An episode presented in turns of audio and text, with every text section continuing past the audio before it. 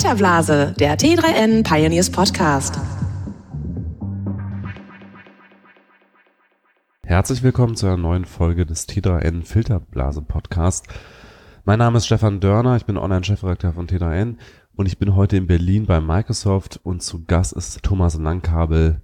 Sie sind ähm, National Technology Officer von Deutschland. Genau.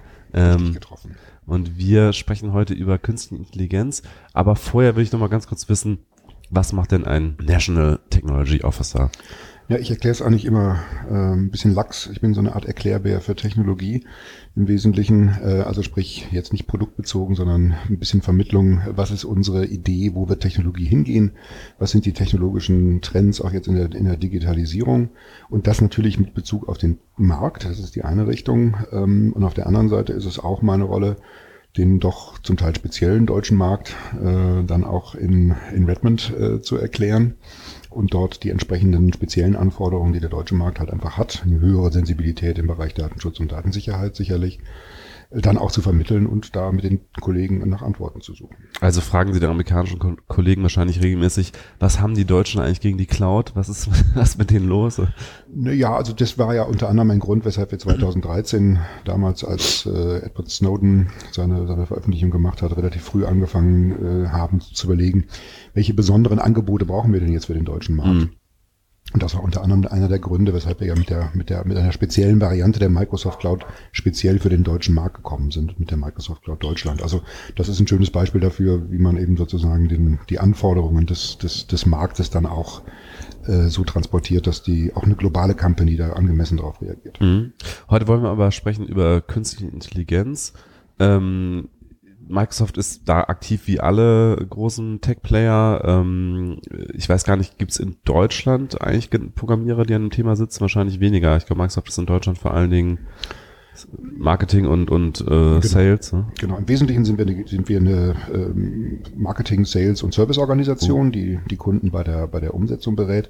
Es gibt allerdings in äh, München auch eine, äh, eine Einrichtung von Microsoft Research weltweit, die sich in, in Deutschland speziell jetzt mit dem Thema Sprache, Spracherkennung äh, schon lange ähm, auseinandersetzen, die allerdings zu, einer, zu der weltweiten MS Research, also Microsoft Research Organisation gehören. Ah ja, okay. Genau, fangen wir mal ganz einfach an. Also es gibt ganz viele Begriffe, die herumwabern äh, rund um das Thema künstliche Intelligenz. Es gibt äh, erstmal den Begriff KI oder Englisch AI, also Artificial Intelligence selber. Das ist ja sozusagen die Oberkategorie und diesen Begriff gibt's ja schon, ich weiß gar nicht, wahrscheinlich, also seit den 50er Jahren wahrscheinlich mindestens, ähm, als die allerersten, man sagte damals Elektronengehirne gebaut wurden, gab's ja schon immer so diese Idee, wir bauen das Gehirn irgendwie nach, das Menschen und haben dann äh, neben der Intelligenz des Menschen eben auch eine künstliche Intelligenz, eine von Computern generierte. Und dann gibt's in letzter Zeit diese ganzen Hype-Begriffe, die dann aufpoppen. Also Deep Learning ist, glaube ich, so einer der ganz großen, ähm, eine Unterform des Machine Learnings. Ähm, ich glaube, das sind auch schon so die wichtigsten. Wenn wir jetzt noch mehr einführen, wird es wahrscheinlich verwirrend. Aber vielleicht können wir mal ganz kurz diese drei Begriffe klären. Also was genau ist KI, was ist Machine Learning und was ist Deep Learning? Erklären werden wir es wahrscheinlich nicht, weil es ist äh, nämlich genau äh, Teil der Begriffe, dass sie relativ unscharf definiert sind. Also es geht ja schon los damit, dass der, dass der Intelligenzbegriff eigentlich ja gar nicht abschließend äh, definiert ist. Also was ist Intelligenz? Wenn man 20 Wissenschaftler fragt, kriegt man 21 Antworten. Also das ist, äh, und das geht natürlich dann auch in den Bereich der künstlichen Intelligenz über. Ich glaube, wichtig ist erstmal aus meiner Sicht, dass man auch mal eine Unterscheidung trifft, ähm, nicht die Hollywood-Schemata zu über, über, überzustülpen, wenn wir über künstliche Intelligenz reden, was leider häufig gemacht wird. Also es geht jetzt nicht darum, den Terminator, die Weltherrschaft irgendwie anzureichen oder so wie in dem Ex Machina-Film, den ich, den ich für großartig mhm. halte in dem Kontext, zu, äh, zu sehen, dass hier eigentlich wir uns statt künstlicher Intelligenz eher über künstliches Bewusstsein reden. Ich glaube, da sind wir noch sehr, sehr weit von entfernt. Mhm. Wo wir aber sehr, sehr nah sind oder wo wir eigentlich schon angekommen sind, ist in der Tat das Thema ähm, Künstliche Intelligenz und zwar in dem Sinne, dass eine Intelligenz, eine künstliche Intelligenz in der Lage ist, sehr gut und sehr intensiv mit Daten umzugehen, auch in Echtzeit Daten zu analysieren, mit Mengen von Daten umzugehen und auch mit Daten umzugehen, die der Mensch als solches gar nicht wahrnimmt. Also ein Beispiel ist für mich immer, wenn ich mir das sichtbare Spektrum angucke, in dem der Mensch äh, sehen kann, äh, dann ist das ein relativ kleiner Ausschnitt aus dem gesamten elektromagnetischen Spektrum, äh, welches gut ist. Das gleiche gilt fürs Hören. Das gleiche gilt für unser Temperaturempfinden. Keiner kann exakt sagen, wie viel, welche, welche Temperatur jetzt der Tisch hat, auf dem wir, dem, dem hier steht. Das können wir aber mit Sensorik heute sehr gut tun. Und wir haben wirklich die Möglichkeit eben jetzt auch durch die vorhandenen Rechenkapazitäten, auch durch Cloud Computing, in der, in dem eben große skalierbare äh, Kapazitäten zur Verfügung stehen, diese Daten in Echtzeit zu erfassen, zu analysieren und daraus Schlüsse zu ziehen. Das ist eigentlich der Kern dessen, was wir heute unter künstlicher Intelligenz haben. Also ganz bewusst möchte ich mal die Abgrenzung treffen. Es geht nicht mhm. jetzt um die Diskussion künstliches Bewusstsein, sondern, sondern eine, eine Intelligenz, die in der Lage ist, den Menschen dann auch zu unterstützen, eben durch eine intelligentere Auswertung von Daten. Das ist der eine Punkt. Also Narrow AI nennt man das ja, glaube ich, auch an, so eine AI, die nur für ein bestimmtes Gebiet ja Datenverarbeitung macht und genau. eben nicht eine generelle AI ist, genau. die ein Bewusstsein entwickelt und alles genau. Mögliche tun kann. Das, ja. das sage ich nochmal, dass da sind wir, glaube ich, noch weit von entfernt, also von mm. dieser berühmten Singularität. Mm sondern äh, wir sind eher in dem Bereich dieser sehr Anwendungs-, dieser assistiven Technologien, wo eben dem Menschen, die seine zum Teil auch seit eingeschränkten sensorischen Fähigkeiten ergänzt werden durch, durch Künstliche Intelligenz. Ein Beispiel dafür, ähm, äh, zum Beispiel im Bereich der Radiologie, wo wir heute durch intelligente künstliche Intelligenz im Bereich von Bilderkennung in der Lage sind, äh, Diagnostik auf, auf ähm, Röntgenbildern, CTs, MRTs etc. vorzunehmen, die in der, in der Erkennung, in der Diagnostik deutlich höher liegt, als es, als es beispielsweise selbst äh, langjährig erfahrene Radiologen tun können. Mhm. Die Frage ist, wie gehen wir damit um? Und die Idee eigentlich, die quer durch die Industrie geht, wenn man mal diesen Hollywood-Aspekt weglässt, ist, dass wir halt diese Technologie nutzen, um assistiv oder als Assistenten dem Menschen besser zu unterstützen und mehr Hinweise zu geben. Wobei es wird da sicherlich irgendwann Bereiche geben, äh, die AIs einfach insgesamt besser ohne menschliche Unterstützung ähm, durchführen können. Also äh, ganz prominentes Beispiel ist wahrscheinlich autonomes Fahren, ja. ähm, wo jetzt die AI noch nicht so weit ist, aber wo man vermutlich sagen kann, dass in absehbarer Zeit ähm, die AI besser, sicherer fahren wird als jeder Mensch. Und dann ist ja die Frage, was passiert mit Lkw-Fahrern, mit Taxifahrern und so weiter? Also die Technologie wird uns sicherlich vor große Umbrüche stellen. Das ist das, das zweifelsohne. Und ähm, was aber auch gut ist, wir, führen in Deutschland häufig eine Diskussion, äh, gerade in dem Stichwort autonomes Fahren, weil wir das jetzt gerade mal angesprochen haben, die, die, die das Ganze verkürzt auf eine relativ theoretische Diskussion über, soll ein autonomes Auto jetzt, wenn es in einer Zwangslage ist, eher die Oma umfahren oder eher das Kind umfahren, welches da ist.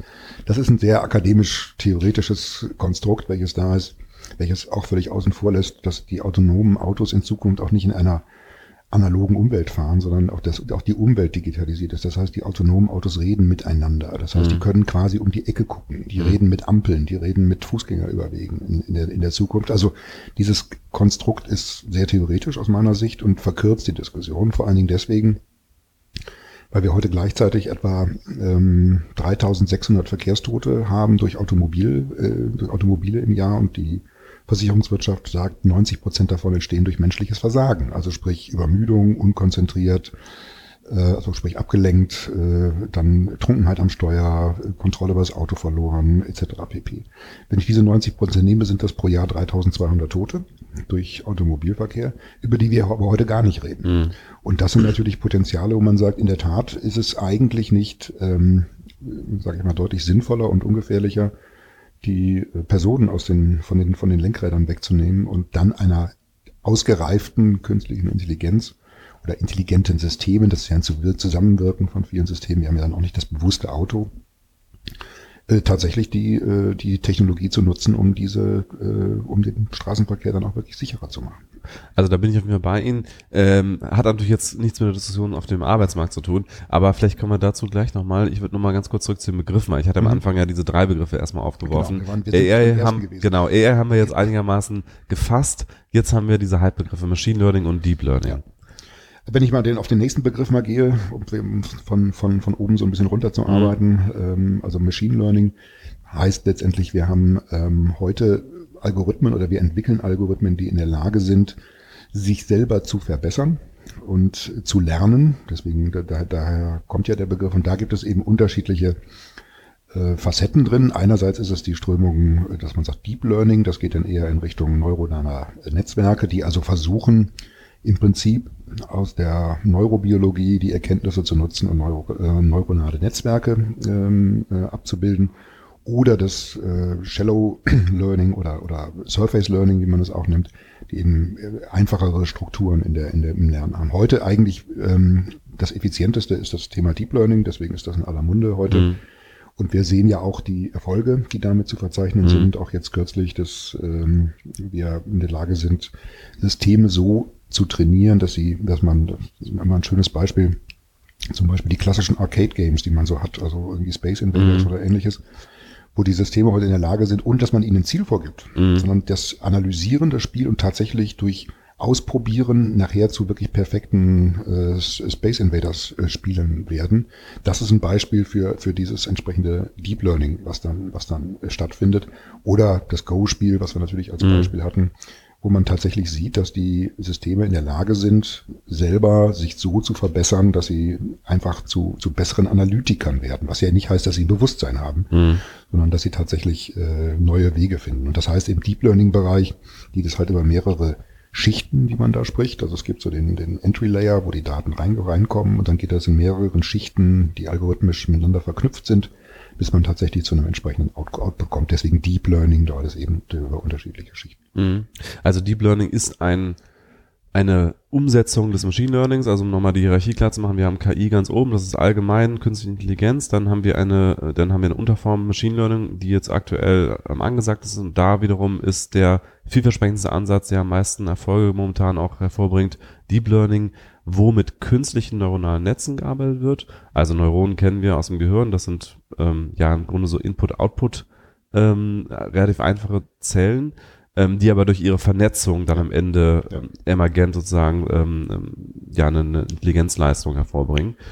Ähm, und Deep Learning heißt es jetzt, weil wir besonders viele dieser Schichten von Neuronen, die das immer wieder diese Information filtern nach unten, übereinander äh, stapeln, ja, kann man das so sagen?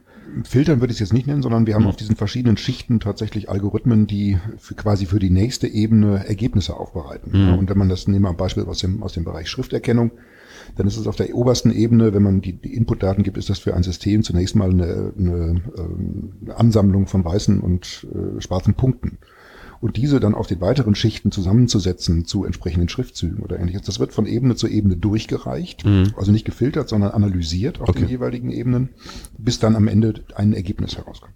Mhm.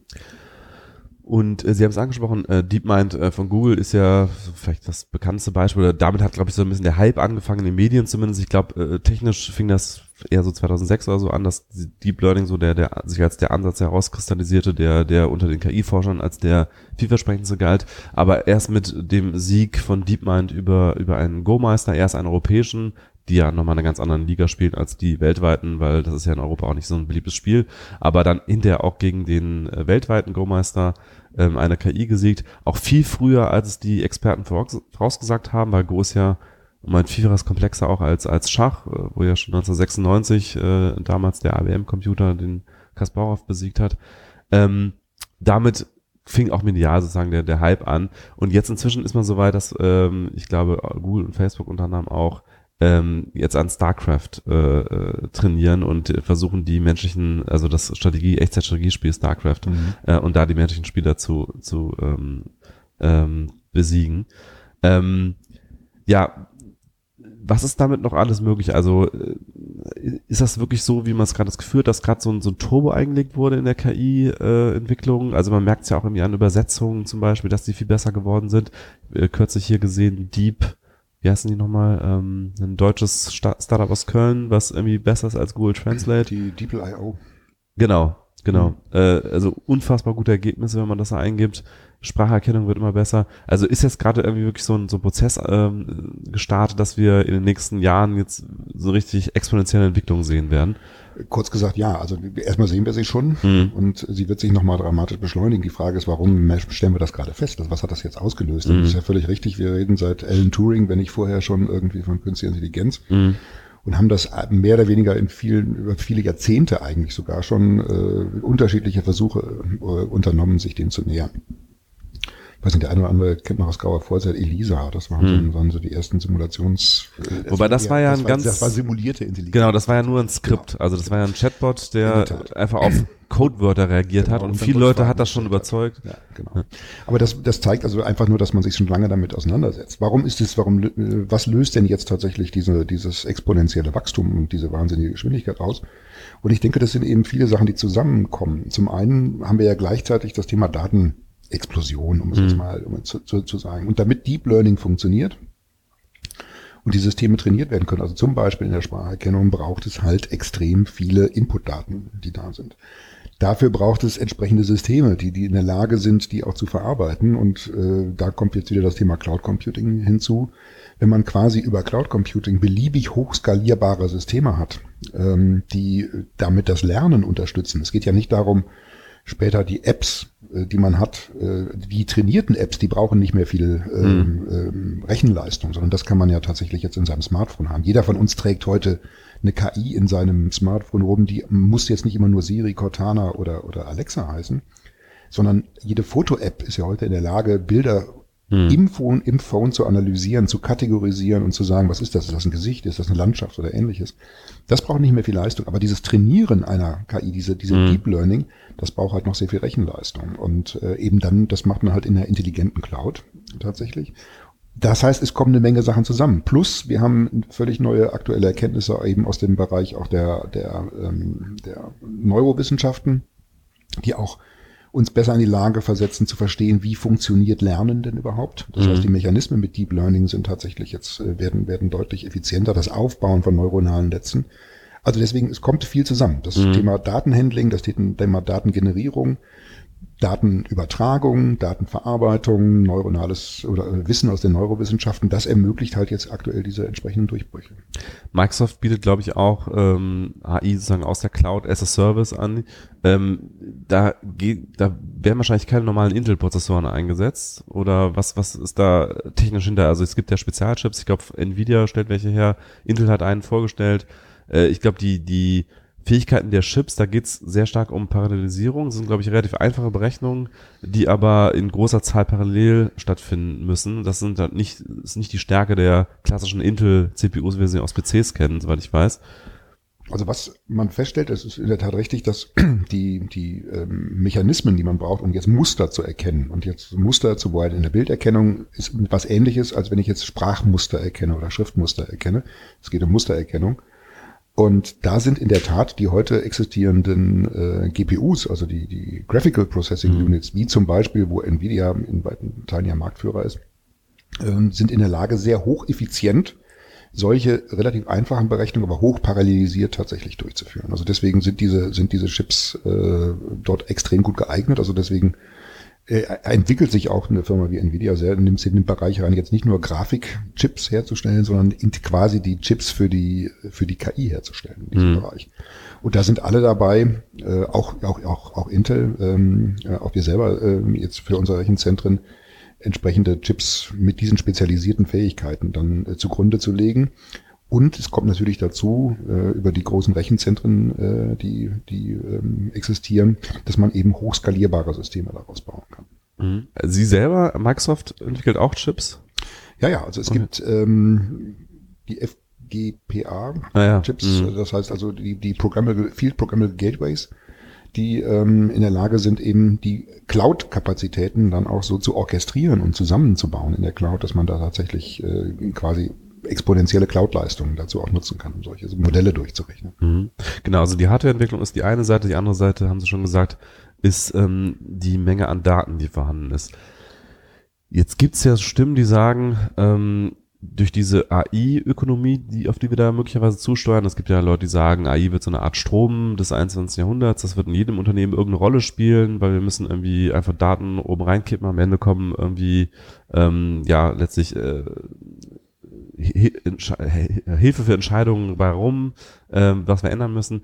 Und dann ist ja die Frage, ähm, werden jetzt die, die jetzt schon so viele Daten haben, wie jetzt zum Beispiel Google, Facebook und so weiter, Microsoft sicherlich auch zum gewissen Teil, werden die davon noch mehr profitieren? Also weil äh, den Vorsprung, den sie haben an Daten, also gerade jetzt eigentlich Google und Facebook, würde ich sagen, äh, in erster Linie auch Amazon, ähm, die haben einerseits sehr viele AI-Experten, aber sie haben auch sehr viele Daten. Wird das deren Vorsprung nochmal erhöhen? Also verstärkt da äh, AI auch nochmal so das Thema Konzentration im, im Tech-Sektor?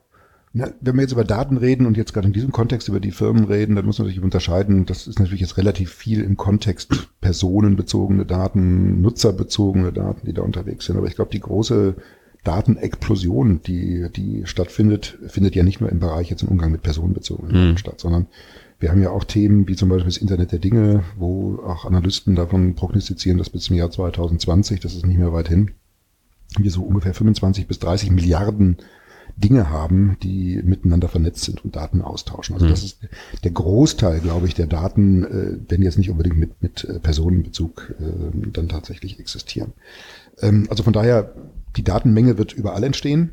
Äh, auch im Industriebereich äh, entstehen. Also wenn man sich anguckt, was für Datenmengen heute ein, ein, ein Flugzeugtriebwerk während des Betriebs im mhm. Gigabyte-Bereich äh, immer an die, an, die, an, an die Heimstation funkt, dann sind das alle Daten, die auch relevant sind für KI. Ich glaube, ein gegenteiliger Effekt ist da, dass man, ähm, das stellen wir fest, wir nennen das bei uns Demokratisierung von, von künstlicher Intelligenz, äh, dass wir in der Lage sind, eben solche, die, die, die nötigen Dienste äh, feingranular so anzubieten, dass jeder eigentlich in der Lage ist, seine Applikationen anzureichern durch künstliche, durch Dienste für künstliche Intelligenz, also beispielsweise eine Bilderkennung ähm, oder Text-to-Speech oder Übersetzungsdienste anzubieten. Dazu muss man keine eigenen Entwicklungsteams mehr draufsetzen, sondern das gibt's als fertige Services, die man granular in seine eigenen Applikationen einbinden kann. Und deswegen glaube ich, ist der Anwendungsnutzen ähm, wird, wird deutlich breiter werden und eben auch jetzt äh, zur Verfügung gestellt werden und, und nicht nur durch die großen marktbeherrschenden mhm. Firmen dann äh, genutzt werden können. Das heißt, wenn ich ein kleiner Entwickler bin und eine App baue, mhm. kann ich mir AI sozusagen als ja. als API dazu holen, genau. also genau. einfach aus der Cloud sozusagen. Genau. Und wie verändert das die, die Anwendung? Also ähm, kann, haben Sie ein paar konkrete Beispiele, wie AI heute schon in, in Anwendung integriert wird? Ja, also wir haben mit äh, auch gerade im kommunalen Bereich ähm, teilweise Fachverfahrenshersteller, die sind seit 20, 25 Jahren am Markt, aber die stehen jetzt auch vor anderen Herausforderungen. Zum Beispiel zu sagen, sie sollen äh, Bilderkennung zum Beispiel im öffentlichen Raum machen oder sie sollen ähm, bestimmte ja, Face Recognition machen, um jetzt irgendwie äh, beispielsweise Schüler gegen die Schülerakte zu erkennen, um die Einverständnis, das Einverständnis abzuholen von den Eltern, dass die, dass das Foto für das Jahrbuch genutzt werden kann mhm. oder ähnliches. Äh, und da kann man tatsächlich sagen, ihr müsst euch eigentlich gar nicht mit jetzt mit künstlicher Intelligenz und Entwicklung und Daten trainieren etc. Äh, befassen. Ihr könnt einfach durch, genau wie Sie es gerade beschrieben haben, aktivieren, einbinden einer einfachen API diese nutzungsbezogen tatsächlich äh, ähm, einbinden in eure äh, Fachverfahren, ohne dass ihr große Neuentwicklungen machen müsst oder ähnliches. Und da denke ich, gibt es eine ganze Menge äh, schnell erreichbaren Nutzen. Wenn gleiches gilt für, äh, wenn wir jetzt über, über Integration reden, was bei uns ja jetzt ein Riesenthema ist, äh, mhm. natürlich, haben wir das Thema, wie überwinden wir Sprachbarrieren? Wie kriegen wir die kulturellen Grenzen, die ja durch Sprachbarrieren äh, aufrechterhalten werden, gelöst. Und auch hier gibt es eben Systeme, die in die klassischen Verfahren einer öffentlichen Verwaltung beispielsweise einfach einzubinden sind, um vorhandene Formulare automatisch zu übersetzen, Webseiten zu übersetzen, die Apps entsprechend anzureichern durch Übersetzungsdienstleistungen, ohne dass man eben jetzt große Investitionen in, in, in Entwicklungsteams stecken muss. Das mhm. gibt's in der Tat künstliche Intelligenz quasi aus der Steckdose oder kurz gesagt aus der über die Einbindung der API. Das mhm. ist, ist vorhanden. Ja. Und wir hatten gerade hier eine, also Microsoft hat gerade eingeladen zu einer Veranstaltung, wo es auch um das Thema ähm, äh, ja, Barrierefreiheit äh, durch, durch AI-Technologien geht. Da es ging ja auch ein bisschen in den Medien rum, äh, diese Brille von Microsoft, die ähm, Objekte erkennen kann, Personen erkennen kann, sogar irgendwie Stimmung erkennen kann, Gesichtsausdruck äh, und das sozusagen dem, ähm, dem Nutzer dann, dann vorliest. Ähm, also auch da gibt's Anwendungen, ähm, die einfach äh, ja Menschen mit Einschränkungen irgendwie ähm, die Welt äh, zugänglicher machen. Ähm, auch so ein bisschen Paradigmenwechsel wurde angesprochen aus dem Publikum heraus. Also dass ähm, bisher Barrierefreiheit ja immer so vom Anbieter her gedacht wird, äh, die Webseite ist barrierefrei, indem sie große Schriftarten verwendet, indem sie ähm, eine Beschreibung für die Bilder verwendet und, im, und das Video und so weiter. Und dieser Technologie, die dann beim Nutzer selber ist, ist er ja gar nicht mehr darauf angewiesen, dass unbedingt jetzt auch noch äh, die Infrastruktur selber barrierefrei ist. Also abgesehen jetzt natürlich von Rampen und so weiter für Rollstuhlfahrer. Das wird eine KI nicht lösen, aber eben so die, die Zugänglichkeit der Welt ähm, äh, kann im Grunde auf den Nutzer verlagert werden, weil er mit seinem Gerät ähm, sich die Welt erschließt dann. Ja, und das, das bringt uns zu dem Thema der persönlichen Assistenten, die ja auch nicht, nicht, nicht umsonst an, durch alle großen Hersteller auch gerade angeschoben werden. Sei es bei Apple haben wir die Siri, äh, Google ist mit Home unterwegs, äh, Alexa von Amazon, bei uns ist es Cortana äh, die jetzt auch miteinander interagieren. Wir haben ja jetzt jüngst gerade angekündigt, die Kooperation zwischen, Amazon. zwischen Amazon Mhm. und, und oder also zwischen Alexa und Cortana, die jetzt Mhm. sozusagen miteinander sich austauschen können. Das wird genau der, äh, die Lösung auch sein. Ich persönlich glaube auch, in einigen, einiger Zeit werden wir nicht mehr über diese klein fragmentierten Apps auf unseren ähm, Phones irgendwie unterwegs sein. Und wir werden auch nicht mehr zum Beantworten von irgendwelchen Fragen uns auf irgendwelche Portale begeben, sondern das wird in weiten Teilen werden unsere persönlichen Assistenten erledigen. Und die werden natürlich eben auch, sind schon intelligent und werden intelligent sein. Die kennen den Kontext und die kennen auch ihre Nutzer. Und wenn Sie natürlich wissen, mein Nutzer hat Einschränkungen äh, im Bereich des Sehens oder des Hörens, dann werden Sie natürlich sein, für die Umwelt für ihn anders erklären, als Sie das für einen anderen tun. Das heißt, eine Individualisierung auch der, der äh, Barrierefreiheitswerkzeuge, die man zum Einsatz bringt, und zwar gesteuert über das Device, das man hat, über den persönlichen Assistenten, so dass die Komplexität vom eigentlichen Nutzer weggenommen wird. Mhm. Sie haben dann auch zwei Umfragen präsentiert eben. Ähm, die eine äh, zielt darauf ab, ob äh, die Mehrheit der Deutschen glaubt, dass AI äh, Menschen mit äh, Einschränkungen oder Behinderungen helfen kann. Da war die ganz überwiegende Mehrheit ja. Und die andere Umfrage war dann, erwarten Sie insgesamt Positives oder Negatives von der AI? Und da war ganz klares Meinungsbild, äh, typisch deutsch kann man sagen, sehr skeptisch, äh, überwiegend äh, wird Negatives erwartet. Was glauben Sie, woran liegt das? Ist das die Angst vor der Massenarbeitslosigkeit durch autonomes Fahren etc.? Ist es diese Hollywood-Bilder, die da immer aufgerufen werden, dass die Maschinen die Macht übernehmen oder, oder was ist es? Ich glaube letzteres im Wesentlichen. Also ich glaube, das ist äh, hat auch noch gar nicht so richtig durchdrungen, welche welche Umwälzungen auf den auf die auf die Berufswelt zukommen werden. Wobei Umwälzungen durch Technologie im Berufs in der Berufswelt oder in der Arbeitswelt gab es immer schon. Also das Mhm. hat jede jede jede technische Revolution, jede industrielle Revolution hat Berufsbilder verändert, hat auch Berufsbilder äh, aufgelöst Mhm. und, und abgelöst. Wir werden dieses Jahr erleben, dass der letzte Bergmann sozusagen in Deutschland irgendwie aus den Gruben ähm, auffährt. Ähm, das ist normal. Die Geschwindigkeit, mit der das stattfindet, ist, ist anders und auch die Breite, in der es äh, stattfindet, ist anders. Deswegen ist sicherlich ein Teil der Bedenken kommt aus der Richtung, aber ich glaube noch gar nicht, dass wir das so in der Breite durchdrungen haben. Wir diskutieren ja, wenn wir über künstliche Intelligenz reden, immer noch sehr auf dieser Ebene, eben schon autonomes Fahren. Was soll das Auto tun, die Oma oder das Kleinkind umfahren?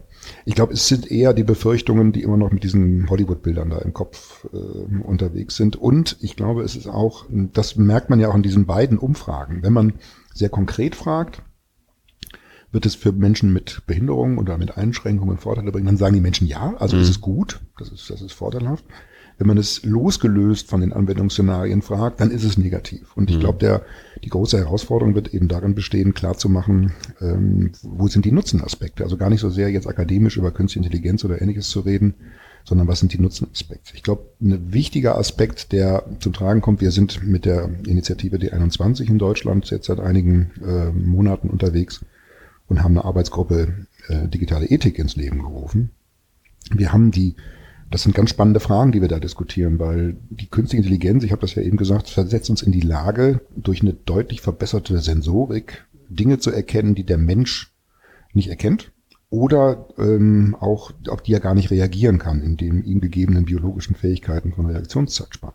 Mhm. Das heißt, jetzt haben wir aber die Systeme, die anders die Umwelt wahrnehmen, viel intensiver wahrnehmen äh, und, und die Realität deutlich konkreter erfasst, die ganz andere Verarbeitungsgeschwindigkeiten haben. Und jetzt müssen wir uns ähm, im Vorfeld überlegen, wie denn die Automaten, wie denn die Algorithmen entwickelt werden sollen. Wie soll denn eine Maschine reagieren in einer bestimmten Situation? Bei einem Menschen hätte man das gar nicht erwartet, weil man sagt, das kann er nicht wissen. Wenn er jetzt zum Beispiel auf dem Mähdrescher sitzt und äh, fährt über den Acker, dann sieht er in der Regel den Feldhasen nicht oder er sieht Hm. den Hamster nicht, der davor ist. Wenn, er, wenn wir Glück haben, sieht er vielleicht das Rehkitz, was da, was da im Acker liegt. Ein voll ausgestatteter automatischer Mähdrescher, der über den Acker fährt, der hat heute äh, Laser drin, der hat Infrarot drin, vielleicht sogar Ultraschall drin. Der hat eine völlig andere Wahrnehmung der Umgebung. So, und Mhm. wer entscheidet jetzt, wann soll dieser Mähdrescher anhalten? In diesem Bereich. Ja? Und macht das der Entwickler, der jetzt irgendwie in der, in der, in der Landmaschinenherstellung sitzt? Oder wollen wir, oder müssen wir uns nicht als Gesellschaft Fragen stellen, äh, wo wir die Leitplanken tatsächlich setzen? Ist das letztlich ein Auftrag an die, an die Politik wahrscheinlich, da ähm, mal die, ja, die, die Linie zu ziehen, was soll der einzelne Entwickler, das Unternehmen entscheiden, was muss die Gesellschaft entscheiden? Ich glaube, die Politik ist da, das, das wäre ein großes Ziel, wenn man jetzt sagt, liebe Politik, entscheide das mal. Also ich glaube, wir müssen das als Gesellschaft diskutieren ähm, und wir müssen das auch wissenschaftlich diskutieren. Deswegen bin ich jetzt so froh, dass wir mit solchen Arbeitsgruppen, die ich jetzt gerade eben beschrieben habe, ein sehr, sehr interdisziplinäres äh, Setup auch von, von Fachleuten haben, die das diskutieren, weil da kommen ja auch soziologische Aspekte mit zum Tragen. Ja? Und, und es geht ja nicht nur um zu sagen, technisch ja oder nein, sondern, sondern was, wie ordnen wir das ethisch ein? Und, mhm ähm, deswegen glaube ich, ist es eine Aufgabe, die, die wir in solchen äh, Institutionen anstoßen müssen, wo wir Impulse setzen müssen und Impulse geben müssen, die wir aber letztendlich gesamtwirtschaft, äh, gesamtgesellschaftlich diskutieren müssen und dann natürlich nachher in politisches Handeln umsetzen müssen. Mhm. Das ist ganz klar. Aber jetzt zu sagen, liebe Politik, macht euch mal Gedanken und regelt das schon, das wäre, glaube ich, auch eine, eine große Überforderung. Mhm. Wobei ja die Frage ist, was ist die Gesellschaft? Wer, wer repräsentiert jetzt die Gesellschaft? Also klar, es gibt diese Kommission, das sind aber natürlich dann erstmal Unternehmensvertreter, nehme ich an. Oder nee. Also es gibt unterschiedliche Kommissionen, die unterwegs sind. Es gibt aber zum Beispiel auch den, den, den Deutschen Ethikrat, der sich mhm. mit solchen Fragen auseinandersetzt, der ja von, von, vom Bundestag und Bundesrat eingesetzt ist. Es gibt sicherlich jetzt für, die, für das Konstrukt des autonomen Fahrens, äh, gibt es jetzt eine Ethikkommission, die, die eingesetzt worden ist. Das, was ich jetzt gerade beschrieben habe von der Initiative D21, ist eine zivilgesellschaftliche Organisation, wo auch, äh, wo, wo Wissenschaft mit an Bord sitzt, wo ähm, zum Beispiel aus dem Pflegebereich äh, Menschen mit dabei sind, die sich Gedanken machen, was heißt denn, was heißt denn beispielsweise zukünftig Einsatz von Robotern in der Betreuung von alten Menschen? Mhm. Und da sind tatsächlich äh, Menschen dabei, die aus dem, aus der Realität des Pflegealltags kommen und sagen, wie ist denn die Wirklichkeit? Und das wird dann entsprechend diskutiert. Also klar sind auch Technologiefirmen dabei und ähm, da, da, da vertreten. Ähm, das muss auch sein, damit man die Möglichkeiten dann erklärt, aber das ist deutlich breiter aufgestellt. Mhm. Muss es auch sein. Ich wollte nochmal zurückkommen zu dieser Frage, ähm, der, ähm, der Auswirkung auf den Arbeitsmarkt. Natürlich gab es ja technologisch immer Umbrüche. Es gab die, die Industrialisierung im 19. Jahrhundert, die riesengroße Umbrüche verursacht hat, wo es ja auch dann mal eine Phase von wirklich großem Elend auch gab. Ähm, natürlich sind neue Jobs entstanden, immer zu allen Zeiten. Aber ich glaube, die Qualität des Umbruchs ist diesmal, zumindest wie ich das einschätze, hat andere Ausmaße. Also, dass wirklich Maschinen auf breiter Front irgendwie in absehbarer Zeit Dinge besser machen können als Menschen. Klar, das gab es in, in der Fertigung, ähm, aber das betrifft ja jetzt auch Service zum Beispiel. Und ich habe auch das Gefühl, klar entstehen neue Jobs, aber sie entstehen halt eigentlich immer nur alle in diesem hochqualifizierten Bereich. Also das ist ja im Grunde eine Tendenz seit den 60er Jahren oder 70er Jahren, äh, dass wir Automatisierung haben, ähm, dass Fabrikarbeiterjobs wegfallen, andere einfache Arbeiten wegfallen. Also einer der ganz großen Bereiche, die noch nicht weggefallen ist, ist eigentlich Taxifahren, Lkw-Fahren äh, für Menschen, die jetzt keine hohe äh, Bildung haben. Und ich glaube, es gibt auch einfach Grenzen der Qualifizierung. Ähm, also man kann nicht jeden Menschen zum Programmierer machen. Ähm, und natürlich ist also Weiterbildung eine der Antwort, äh, also eine der Antworten darauf, aber nicht die Antwort, die jedem Einzelnen am Ende helfen wird.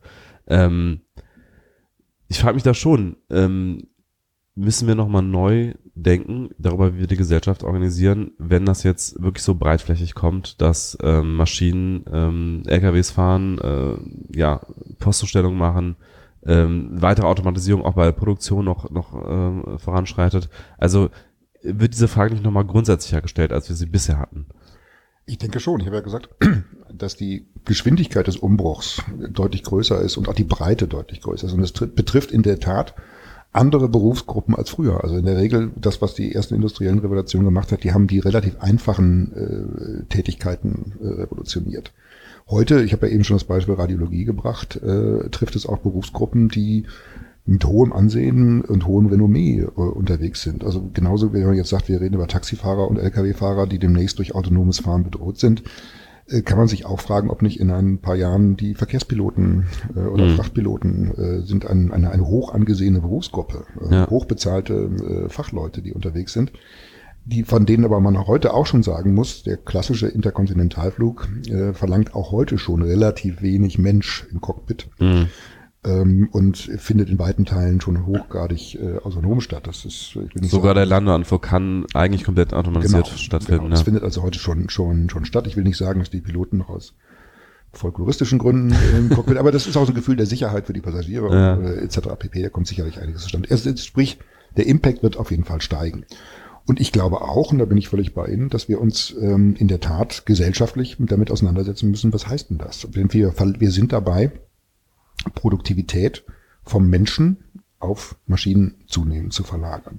So, und wo kommt jetzt die Produktivitätsrendite her? Deswegen finde ich es wichtig, dass wir Diskussionen führen, auch über solche Dinge, die ja auch ins Feld geführt sind, zum Beispiel eine Robotersteuer, die, Mhm. die gesagt wird, damit man sagt, okay, die Produktivität wird durch Roboter erbracht, dafür brauchen die Unternehmen eine entsprechende Steuer und diese Steuer wird dann genutzt, um diese sozialen ähm, Brüche dann, ähm, dann abzufedern oder aufzufangen. Sicherlich ist äh, langfristig eine Diskussion zum Beispiel über das Thema Grundeinkommen äh, zu- fragen. Wenn die Maschinen für uns arbeiten, ähm, wie, wie können wir die Rendite nutzen, um, um das tatsächlich anders in der Gesellschaft zu verorten? Also ich denke, wir haben, stehen in der Tat vor einer großen Herausforderung, breit zu diskutieren. Was wird die Rolle der, wenn man weiterdenkt, die, die, die Arbeitswelt wird sich durch die Digitalisierung dramatisch verändern.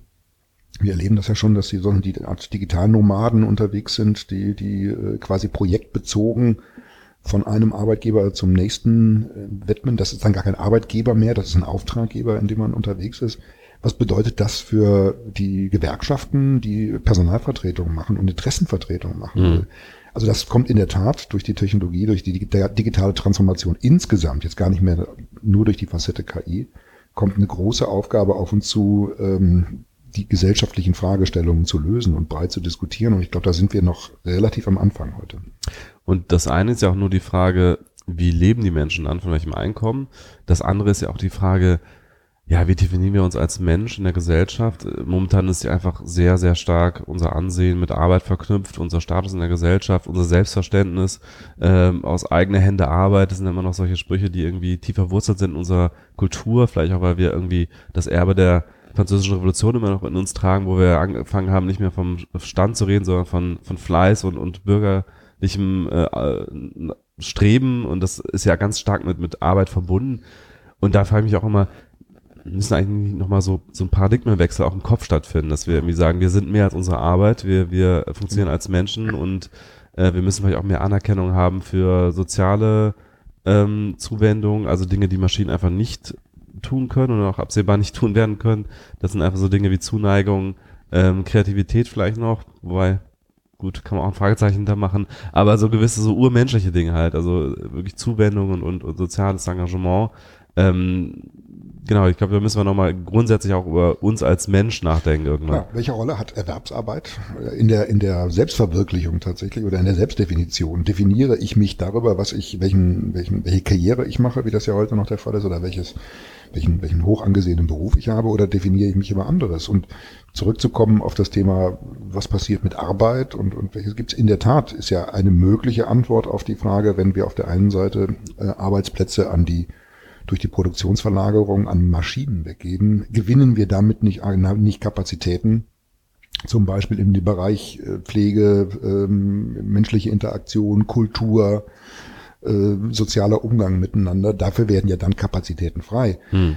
Allerdings bedarf auch das natürlich einer, eines, eines völligen gesellschaftlichen Umdenkens, denn diese Berufe haben wir heute, das wissen wir leider alle, leider nicht den Stellenwert in der, in der, in der Wahrnehmung, der ihnen eigentlich zukommt. Und äh, da gibt aber vielleicht dann die, jetzt um das mal optimistisch zu sagen, gibt ja, gibt die Digitalisierungsrendite ja vielleicht eine Chance äh, der Aufwertung auch von solchen Tätigkeiten, da, da das vielleicht die Bereiche sind, in denen dann zukünftig die Selbstverwirklichungen eher stattfindet, als jetzt darüber zu sagen, ich gehe von neun bis 17 Uhr äh, an, an, die, an, die, an die Arbeit und schraube irgendwelche Dinge zusammen. Hm. Wenn man sich jetzt äh, Nachrichten rund um AI anschaut, wo da die Erfolgsmeldungen herkommen, das ist irgendwie ähm, ganz viel ähm, von DeepMind, die sind glaube ich in London stationiert ähm, und äh, USA und natürlich China spielen da irgendwie eine große Rolle. Alibaba hat auch wieder eine ganz große AI-Initiative angekündigt. Äh, London ist jetzt noch Teil von Europa, bald nicht mehr der EU. Aber wie kann man, äh, wie, wie sieht das insgesamt aus? Also ist es so, dass die USA und China da ähm, sehr dominant sind und dass Europa so ein bisschen hinterherhinkt? Kann man das Nö, würde ich glaube ich gar nicht sagen. Also da müssen wir das Licht nicht unter den Scheffel stellen, sondern ähm, ich glaube gerade Deutschland hat, ähm, das ist vielleicht nicht so in der Wahrnehmung ganz, ganz, ganz vorne. Wir sind extrem gut aufgestellt, auch gerade im wissenschaftlichen Bereich ähm, mit dem Thema Künstliche Intelligenz, also Fraunhofer Institute äh, beispielsweise ähm, oder das Deutsche Institut für Künstliche, äh, Deutsches Forschungsinstitut für Künstliche Intelligenz, also das DF, DFKI. Mhm. In Karlsruhe ist das, glaube ich, oder? In Karlsruhe, genau. Das sind wirklich äh, Forschungsinstitute, die ganz, ganz vorne mit dabei sind. Und äh, also meine Wahrnehmung ist, da müssen wir uns in der Tat nicht verstecken, sondern da sind unsere Forscher und Wissenschaftler ganz vorne mit dabei. Und bleibt das bei der Forschung? Also ganz oft ist ja das deutsche Phänomen, ja, das Patent für MP3 kam aus Deutschland, wie, wie viele wissen, aber umgesetzt kommerziell wurde es ja dann doch in den USA. Ist das jetzt im KI-Bereich ähnlich, dass wir irgendwie super coole Forscher haben, die aber einfach sagen, ihre PS nicht auf die Straße bringen, weil sie vielleicht mal ein Patent anmelden, aber letztlich kein Unternehmen gründen, kein Startup gründen? Ja, die Gefahr ist natürlich in der Tat, die sehe ich, sehe ich auch. Also die Vergangenheit lehrt uns ja, dass das häufig der Fall ist. Ähm, Dichter und Denker, aber ähm, in der Umsetzung hat es dann, haben es dann eher andere gemacht, die schneller waren und die weniger an jetzt erstmal die Risikoabwägung gemacht haben und die theoretische Ausarbeitung. Ich glaube aber, dass wir ich bringe das so ein bisschen mit dem Stichwort Industrie 4.0 zusammen, äh, wo Deutschland auch führend ist, was auch extrem viel mit dem Thema künstliche Intelligenz zu tun hat, wenn es darum geht, ähm, Systeme autonomer zu gestalten etc. Ich glaube, dass da und der Begriff Industrie 4.0 hat mittlerweile äh, als selbst als Wort Industrie 4.0 mittlerweile Bedeutung auch international. Das ist äh, von daher ist das auch eine, ein, ein, ein Ansatz, der auch in der Umsetzung ganz weit vorne ist. Mhm. Und äh, auch sehr viele unserer ähm, Hidden Champions, die wir ja so haben, unser Maschinenbau, äh, das Maschinenbau-Rückgrat der deutschen Wirtschaft sozusagen, sind ganz weit vorne auch in der Umsetzung von solchen, von solchen Instrumenten. Also ich klar, ich glaube, das ist in diesem Fall besser. Also das MP3-Beispiel ist äh, immer so das Abschreckende. Hm.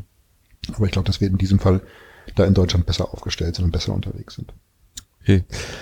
Und vielleicht abschließend nochmal, wenn ich jetzt ein Unternehmer bin, ähm, sagen wir mal, eines mittelständischen Betriebs oder auch eines Großunternehmens oder auch eines Startups, muss ich mich mit dem Thema KI jetzt schon auseinandersetzen und wenn ja, wie? Also wie kann mir das Thema helfen, ähm, Geschäftsprozesse zu verbessern, mein Produkt zu verbessern oder, oder wo muss ich da ansetzen? Also ich glaube, der Ansatz zu sagen, die müssen sich jetzt hinsetzen und sich mit KI auseinandersetzen, ist falsch. Also das wäre der falsche äh, Zugangsweg. Ich glaube, jeder muss sich überlegen, wie er seine Geschäftsmodelle und seine Produkte durch Digitalisierung und, und neues Denken und das Erschließen von, von neuen Funktionalitäten, neuen Services äh, revolutionieren kann. Und dann wird am Ende des Tages sicherlich die Frage stehen, kann, muss ich dazu beispielsweise KI zum Einsatz bringen? Also mhm. deswegen äh, sich nur mit KI um KI willen zu beschäftigen, weil es alle tun, halte ich, glaube ich, nicht für den Ziel, für den Ansatz. Das würde auch die, die, die Unternehmenslenker, denke ich, überfordern sondern tatsächlich von, von den Geschäftsmodellen her zu denken, von den Produkten zu denken, wie kann ich bessere Services bieten. Und dann wird am Ende des Tages sicherlich für viele herauskommen, ja, da ist sicherlich die Auseinandersetzung mit KI ein Thema, aber nochmal, das ist keine Rocket Science, um es mhm. so zu sagen. Es klingt zwar so, aber es ist äh, anwendungsorientiert, es ist da, es ist existiert und es ist niederschwellig verfügbar. Und manches, was jetzt aktuell als KI so bezeichnet wird, ähm, ist ja auch eigentlich nicht wirklich, also steckt oft nicht Machine Learning hinter, sondern es ist dann oft einfach ein regelbasiertes System, genau. wo einfach Skripte abgearbeitet werden. Also im Bereich, also Watson hat zwar Machine Learning zum Beispiel drin, aber teilweise werden so Social Media Analysen auch immer noch einfach aufgrund von Skripten abgearbeitet. Also da schreibt irgendwer dann meine Frau und so weiter und das heißt, wird dann äh, interpretiert als, das ist wohl ein verheirateter Mann. Äh, da braucht man kein Machine Learning. Also ich glaube, ein bisschen durch diesen Hype rund genau. um Deep Learning wird auch vieles als KI bezeichnet, was eigentlich gar nicht KI genau, ist. Es ist natürlich viel Marketing dahinter. Mhm. Ja, also das ist gegenwärtig sicherlich, äh, springen viele auch auf den Zug und ich sage mal, das klassische, ähm, das, die klassische Anwendungsentwicklung, deterministische Prozesse, die man tatsächlich in Algorithmen umsetzt und, und runterprogrammiert, äh, da wird auch öfter mal KI draufgeschrieben, wo dann keine KI drin ist. Also da, mhm. wo dann kein Deep Learning dahinter steckt oder ähnliches. Ich glaube, da wird viel Hype gemacht. Aber nichtsdestotrotz, der Markt brummt ganz erheblich und mhm. explodiert in diesem Bereich circa. Vielleicht noch ganz zum Schluss eine Prognose. Wie werden wir ähm, selber ähm, als Anwender in, in fünf Jahren äh, KI erleben? Wird das einfach der deutlich verbesserte Assistent sein, sei es jetzt Siri, Cortana oder Alexa? Oder gibt es noch andere Bereiche, wo wir KI wirklich deutlich spüren werden im Alltag? Also ich denke, sie wird alltäglich werden und sie wird uns auf unterschiedlichen Geräten, auf allen möglichen Kanälen begegnen und wir werden gar nicht merken, dass wir jetzt mit KI interagieren, sondern das wird tatsächlich, wir werden den Nutzen und den Service hoffentlich verspüren. Äh, das heißt, wir werden hoffentlich besser leben, dadurch, dass wir, dass wir mit KI unterwegs sind. Wir werden beispielsweise im Medizinbereich vielleicht ähm, Verbesserungen auch äh, erleben von, von besserer Diagnostik, von besseren Medikamenten, ähm, von, von schnelleren äh, Entwicklungen auch von, auch von Medikamenten. Also ich glaube, dass das insgesamt schon unser Leben verbessern wird.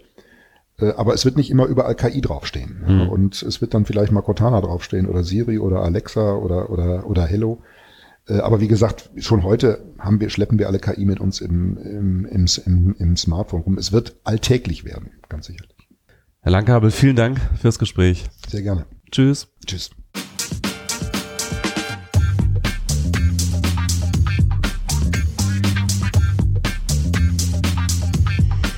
Filterblase, der T3N Pioneers Podcast.